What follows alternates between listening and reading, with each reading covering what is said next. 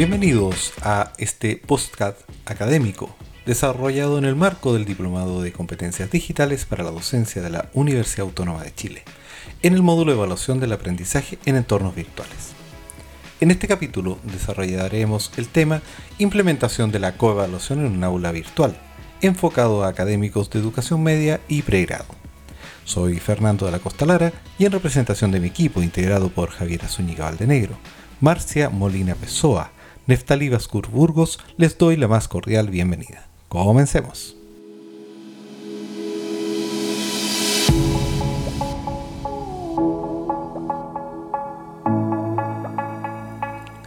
En primer lugar, contextualicemos lo que es la coevaluación.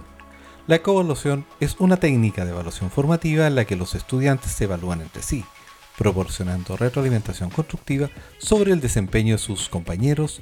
La implementación de la coevaluación en aula virtual puede ser beneficiosa para fomentar la participación activa de los estudiantes en el proceso de aprendizaje y para mejorar la calidad del trabajo entregado.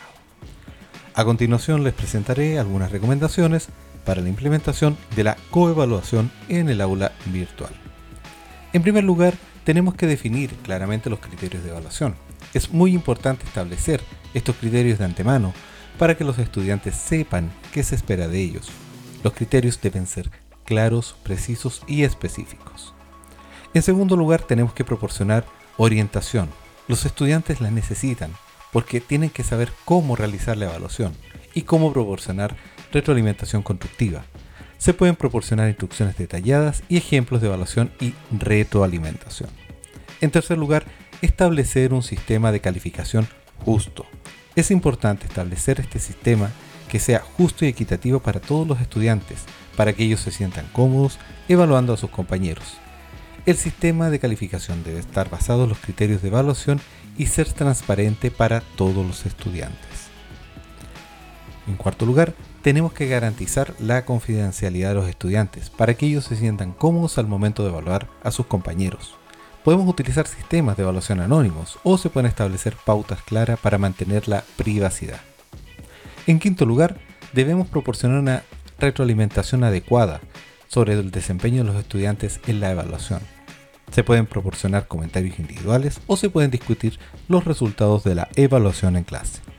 En resumen, la implementación de la coevaluación en un aula virtual puede ser una herramienta valiosa para mejorar el aprendizaje y la participación de los estudiantes.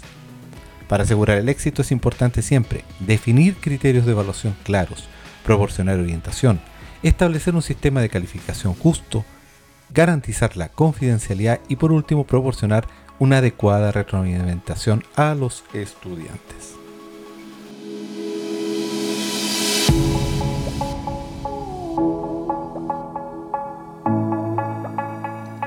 Soy Marcia Molina, docente de la carrera de Derecho y como ejemplo se presentará una actividad para ser aplicada en la asignatura Teoría de las Obligaciones.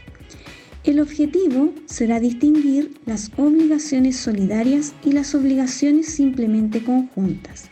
La estrategia consistirá en que los estudiantes se reunirán en grupos y se les presentarán tres casos a resolver en donde tendrán que identificar y clasificar las obligaciones que se crean en cada uno de ellos. El informe final de cada grupo se debe subir a la plataforma Moodle. Este informe solo señalará el nombre del grupo, pero no indicará los integrantes. Eso solo lo sabrá el docente y será revisado por otro grupo que se determinará en forma aleatoria. El instrumento para la coevaluación es una rúbrica donde en primer lugar habrá que definir los criterios de evaluación que para este caso serán dominio temático, claridad en la redacción, cumplimiento con la fecha de entrega y las conclusiones que sean coherentes con lo expresado en el trabajo.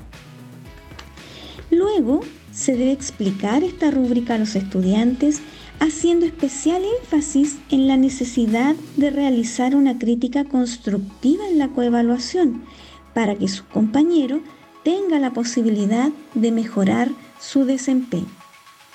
Por último, al finalizar, el docente debe dar retroalimentación del proceso de coevaluación en clases, dando la oportunidad a los estudiantes para que también puedan entregar su apreciación del proceso.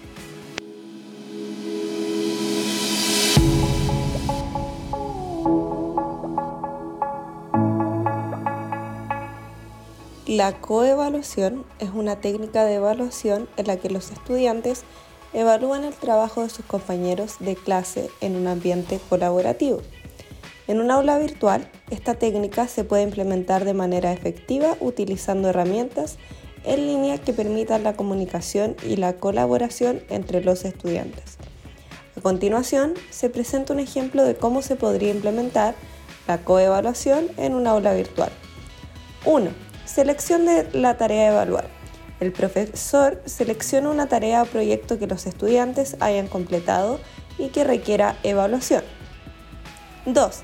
Establecimiento de criterios de evaluación. El profesor y los estudiantes trabajan en conjunto para establecer los criterios de evaluación que se utilizarán para la tarea. Estos criterios pueden incluir aspectos como la claridad en la presentación de ideas, la originalidad, la creatividad, la coherencia y la calidad de la investigación. Número 3. Asignación de evaluadores. Los estudiantes son asignados a parejas o grupos de tres y se les da la tarea de evaluar el trabajo de sus compañeros de clase. Cada estudiante evaluará el trabajo de otro compañero. Número 4. Evaluación del trabajo. Los estudiantes evalúan el trabajo de sus compañeros utilizando los criterios de evaluación establecidos previamente. Pueden hacerlo utilizando una rúbrica o un formulario en línea. Número 5. Discusión y retroalimentación. Después de completar las evaluaciones, los estudiantes se reúnen en un foro o en una sesión de chat para discutir los resultados y proporcionar retroalimentación constructiva a sus compañeros. 6. Calificación final. El profesor combina las evaluaciones de los estudiantes para determinar la calificación final de cada tarea. La coevaluación en un aula virtual puede ser una herramienta efectiva para fomentar la colaboración y el aprendizaje entre pares, así como para desarrollar habilidades de evaluación crítica y retroalimentación constructiva.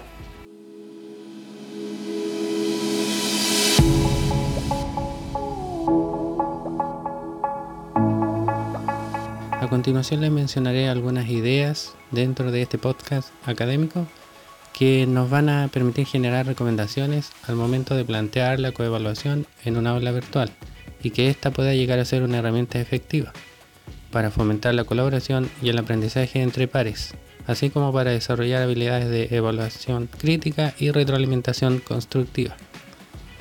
La primera idea proviene del autor Cristian Venegas Traverso y del presente año en cuyo estudio modelo de clasificación del agente evaluador según relaciones de poder, qué evalúa, quién evalúa, donde él expresa que es necesario sincerar, comprender y reorientar el sentido humano y social de la evaluación, expresada en relaciones de poder y de diálogo, los que no deben ser invisibilizados pedagógicamente, lo cual de cierta manera nos lleva a pensar la instancia de evaluación como aquella que permite redefinir el diseño de las clases orientándonos hacia un proceso de mejora continua de nuestras prácticas pedagógicas, más allá que solo determinar el grado de progreso de nuestros alumnos. La segunda idea proviene del autor Juan Fraile y, otros del año 2020, en cuyo estudio Autorregulación del aprendizaje y procesos de evaluación formativa en los trabajos en grupo, él plantea que se debe ir un paso más allá que no es suficiente este proceso formativo a partir de criterios de evaluación. Entonces, él propone desarrollar el juicio evaluativo de los estudiantes, definido como la capacidad para tomar decisiones fundamentadas sobre la calidad del propio trabajo o el de otros. Este paso adelante se basa en que los estudiantes no siempre van a tener a su disposición criterios de evaluación que indiquen la calidad de la tarea requerida. Es decir, no se enfoca exclusivamente en el ámbito educativo, sino que es fundamental para el aprendizaje a lo largo de la vida en cualquier contexto.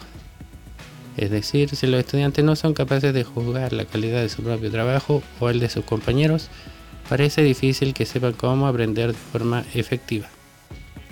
Por tanto, es fundamental que desarrollen la capacidad para crear ellos mismos criterios de referencia y de poder evaluar la calidad del trabajo que ellos u otras personas desarrollan en cualquier ámbito.